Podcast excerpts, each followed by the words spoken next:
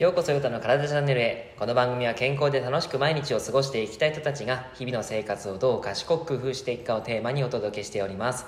皆様こんにちは。今日は8月11日の祝日ということで、えー、もうお盆のお盆にね入っている方もいらっしゃると思うんですけども、はい、僕はもうバリバリ今日は仕事をしておるということで、えー、昨日はですねちょっと配信ができず申し訳ないです。えー、今日はですね、あのー、今日もまあちょっとバタバタ仕事しているんですけども今日はですねあのなんとか時間が取れたんで配信してるんですが、えー、この後ですねあのこの後夕方か夕方にあのラディカルフィットネスって言ってですね僕があの契約しているんですけどもグループレッスンがあって、えそれのイベントが今回あるんですね。はい。あのいつも行ってる那須博多店さんって言ってですね福岡のある那須っていうスポーツクラブのその博多店の中で、え、イベントがあるんですけどもそれで頑張っていきたいと思います。はいその前の放送ということで、えー、今日はですねあのその話に全然脈絡はないんですけどもあのストレスからあなたを守る副腎という内容をお話ししていこうと思います。はい。結構ですねあのお盆でゆっくりできるっていう方もね多いと思うのでこの機にしっかり休んで体を回復させてもらいたいなと思うんですけれどもやっぱりですねこのストレスっていうのはね結構体に対する影響があるので、えこの部分は皆さんがですねちゃんとこう自分の体の中で、えコントロールしてあげたいところではあったりするんですよね。というのがあの副腎というものがあってこの副腎という、えーと臓器からそのストレスに抵抗するコルチゾールというホルモンが分泌されるんですね。でこの、えーと、副腎っていうのはですねそのコルチゾールの分泌があったりとかあとはエネルギーを産生するエネルギーを作ったりあとは免疫機能をアップしたりあと性ホルモンを作ったりっていう形でねすっごいたくさんの働きをしてくれるんですよ、えー、めちゃくちゃちっちゃいんですよ。めちゃくちゃちっちゃいです。えっ、ー、と多分本当に何でしょうね、えー、何センチぐらいだったかな。指12本分ぐらいだったかな。はい、ぐらいの、あの臓器なんですけどもその臓器がですねめちゃくちゃ体の中で大切な活動をしてくれるわけなんですね。だからこの副腎っていうのが元気な状態で動いてあげるとすごくいいわけなんですけどもやっぱりですねあのストレスを感じた時ストレスを体内でその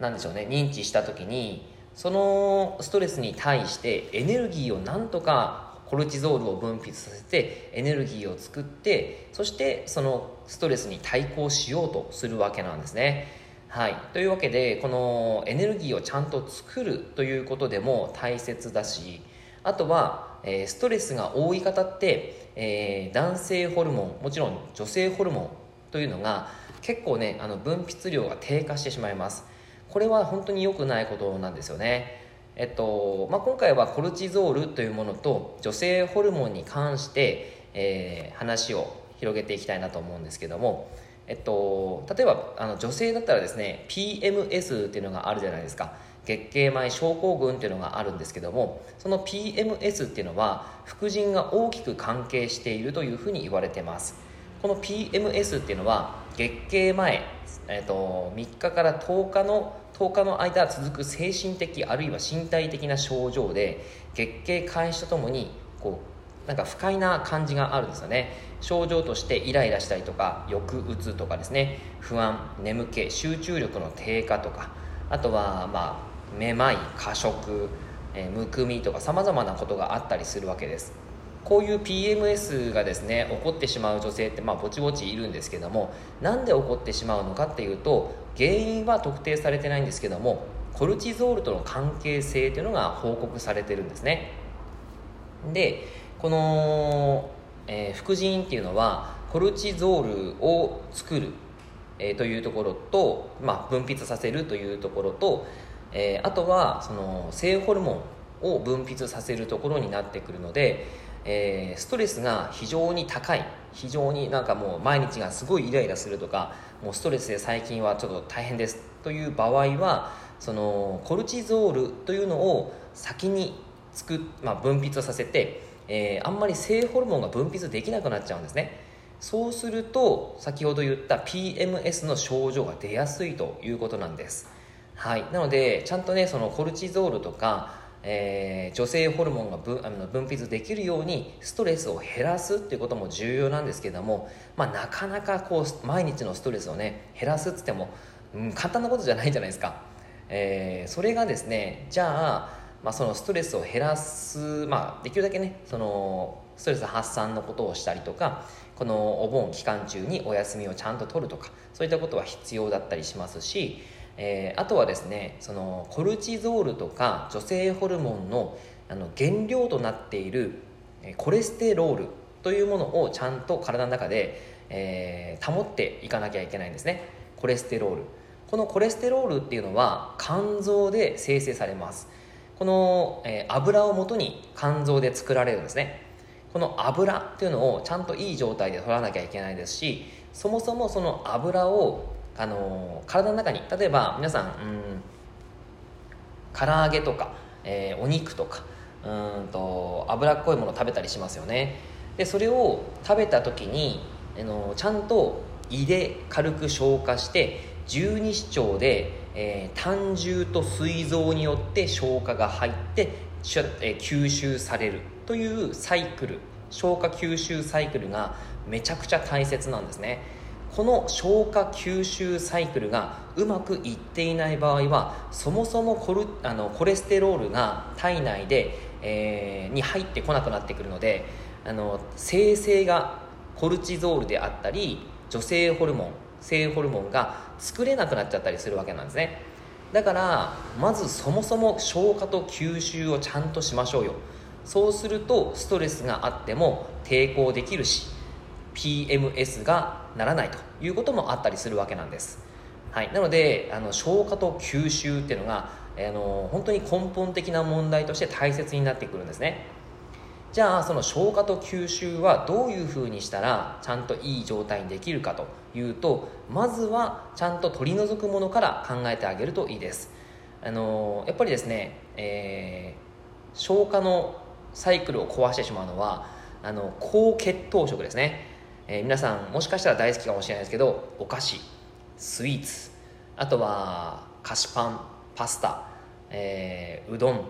あとは、まあ、白米も一部入りますかね。というような精製糖で作られたものそれをたくさん食べちゃったりとかあと高脂肪食ですよね。脂肪分が多い食事。これをしてしまうことによってやっぱりですねその影響が非常に大きくなってくるというふうに言われています。であとはアルコール。カフェイン、えーまあ、あとはタバコとかもそうですけどもそういうそういう炎症それがですね体の中でまたその影響を及ぼしてしまってちゃんと消化がうまくいかなくなってくるということになるわけなんですね。だからこそまずそこら辺をちゃんとコントロールすることが重要だったりします、まあ、いわゆる取り除くということですね。うんまあ、全部全てを必ず全部なくすっていうことはままあなかなか難しかったりするのでまずはうん、あの減らすっていうことからやっぱりスタートしていってその上で、えー、ちゃんと三大栄養素を充足させるということが重要です。糖質脂質タンパク質ですね。この部分を消化しやすいそして、えー、脂身が少ないものから食べていったりするわけですね。例えばあの具体的なことで言うと、えー、ザ和食で、えー、例えば玄米。玄米はあのちょっと消化しにくかったりするんですけども、えー、例えば咀嚼をちゃんとする。咀嚼をちゃんとして食べていく。そしてあとはお味噌汁。具だくさんの味噌汁。あとは魚もしくは卵納豆、えー、あとは野菜。そんな形で食べてあげる。これを3食しっかりね食べてあげることが非常に大切です。でちゃんとやっぱりさっき言ったように咀嚼することが重要だったりするので、えー、そこだけしっかりねやっていただくといいかなと思います、はい。まあ、これは一つのその改善方法だったりします。あとは、えーと、サプリメントを使う消化酵素のサプリメントで、えー、消化酵素その消化を助けるサプリメントがあるんですね。そういうあのダイジェストベーシックって言って iHerb で買えるんですけどももしちょっと気になる方はですね公式 LINE からあの直接僕の方にご連絡いただけたらあのそのサイトも、えー、割引コードもあのお伝えするので、えー、言ってください。はい、であったり胆汁をサポートする、えー、サプリメント。ここういったものを取ってあげて消化をちゃんとしてあげることによって吸収がうまくいくんですね。そうするとコレステロールが作られてそこからコルチゾール性ホルモンがちゃんと製造されます。そして体の中のそのストレスであったりあとは、まあ、正気ですね。正気に対する、え、ちゃんとした活動を促すということになってきますからそのやっぱりですね、えー、原因をちゃんとしてですね、えー、調べてまあ、調べてっていうかちゃんと血液検査とかを見ながら改善していくんですけども、まあ、そういった形であのつながりつながっていくんですね。だからこそそのまず土台となる消化と吸収の、えー、仕方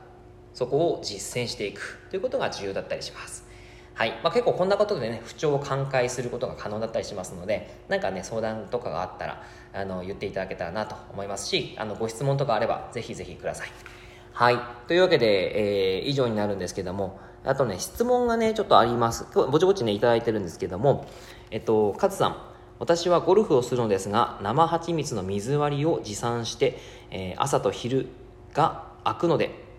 間に取るようにしていますがプラス MCT オイルまたはナッツを取るとパフォーマンスが上がること上がるってことですか、えー、たまに疲れが来て集中力が切れることがあるのは血糖関係してるのかな？はいその通りです。あの集中力が切れるパフォーマンスが低下するっていうのは血糖が結構関係してます、まあ、もちろん疲労も関係してるんですけどもそこにね血糖が関係しているのであの足りないかもしれないんですよ。なのでちゃんと生蜂蜜 MCT オイル、えー、まあ、ナッツもねあの取っていただくといいかなとは思いますし、うんあの、それでもね足りない場合があったりしますからもうちょっと量を入れていただくっていうのはすごく重要かなと思います。はいというわけで、えー、以上になります。内容がいいなって思えたら周りの方にシェアしていただくと嬉しいです。またいいねマークやフォローを押していただくと励みになります。今日もラジオを聴いてくださってありがとうございました。では良い一日を。